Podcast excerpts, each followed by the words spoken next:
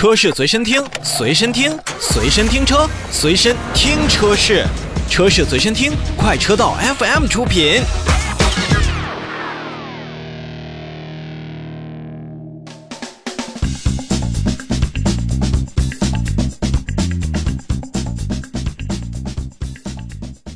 召回，我们首先来看特斯拉。日前，特斯拉上海有限公司根据《缺陷汽车产品召回管理条例》和《缺陷汽车产品召回管理条例实施办法》的要求，向国家市场监督管理总局备案召回计划。从即日起开始呢，要召回2020年12月28日至2022年1月15日期间生产的部分国产的 Model 3以及 Model Y 车辆。呃，Model 3是一万两千零三台，而 Model Y 是一万四千零四十四辆，那么共计呢是两万六千零四十七台。本次召回范围内的车型呢，是因为它的热泵电子膨胀阀的定位呢会有一个微小的移动，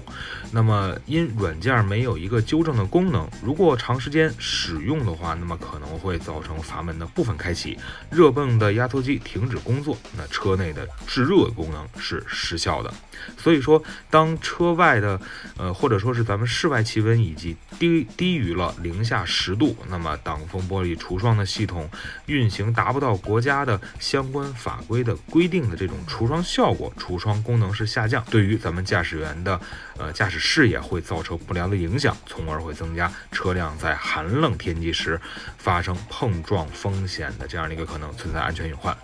所以，特斯拉上海有限公司呢，也是将通过 OTA，就是汽车远程升级的一个方式，对于这两万多台的车型进行一个软件升级啊。客户呢是无需到店就可以完成此次召回。当然了，如果说是无法通过 OTA 进行技术实施召回的车辆呢，特斯拉上海也是将通过特斯拉服务中心来联系相关的用户，为车辆进行一个软件升级，来处理呃这样的一个安全隐患。那么在车车辆召回维修前呢，咱们的驾驶员，尤其是 Model 3和 Model Y 的这两万多台的车主，应该是谨慎的驾驶车辆，并且在召回开始之后就尽快联系咱们的当地的特斯拉服务中心来进行车辆的升级了。